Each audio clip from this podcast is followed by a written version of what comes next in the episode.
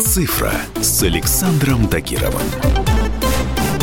Всем привет! С вами любитель высоких технологий Александр Тагиров. И сегодня мы поговорим уже о привычной для нас теме – теме самоизоляции. Но в разрезе современных технологий. Дело в том, что во многих странах из-за пандемии установили особый контроль над гражданами с использованием всевозможных цифровых гаджетов. Устройства считывают информацию о человеке и передают ее в соответствующие органы. Как это выглядит и насколько это законно в ближайшие несколько минут. Итак, еще в прошлом месяце правительство Мурманской области выделило полтора миллиона рублей на поставку умных браслетов. Их получат люди, которые находятся в домашней самоизоляции и обязаны соблюдать строгий карантин.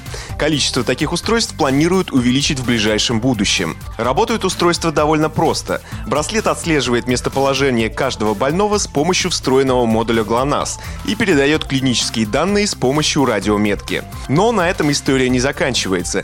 По периметру жилища пациента устанавливают датчики, которые формируют зону карантина. Если владелец браслета выходит за периметр, то диспетчер получает сигнал тревоги, а дальнейшие перемещения человека можно отследить. Что ж, примерно такие браслеты вы могли видеть в американских фильмах у заключенных на домашнем аресте. Снять браслет и оставить его дома тоже не получится. Трекер поймет, что находится без движения и отправит врачу сигнал о нарушении карантина. Пациента переведут в стационар и через спутник найдут места, где он контактировал с другими людьми. Предполагается, что браслет вообще нельзя снимать, даже для похода в душ. Он влагоустойчивый и ударопрочный. По крайней мере, так говорят разработчики. Но, как я уже сказал, похожие устройства планируют использовать не только в России, но и в других странах. Например, в Болгарии тестируют похожие трекеры. С их помощью власти тоже хотят контролировать пандемию. Браслеты будут записывать перемещения граждан, используя данные о местоположении со спутника GPS. Также трекер может отслеживать пульс своего владельца. В браслеты вставляются сим-карты, поэтому их владельцам доступны голосовые вызовы. Например, таким образом можно связаться с медработником и вызвать себе скорую. Плюс правоохранительные органы могут не проверять заболевших и не приходить к ним домой, а связываться с ними для проверки по браслету, используя голосовой вызов. Другое интересное устройство появилось уже в Бельгии. Эти гаджеты также предназначены для поддержания режима самоизоляции и начинают вибрировать и мигать лампочками, если рядом находится аналогичный браслет.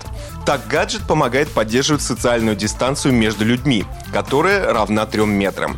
Разработчики этого браслета уверяют, что трекеры обмениваются информацией только друг с другом, а данные о передвижении людей не записываются и не сохраняются.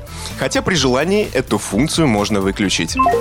Но, несмотря на очевидную пользу подобных устройств, многие правозащитники оказались недовольными такими методами тотального контроля. И на самом деле у них есть на это свои причины.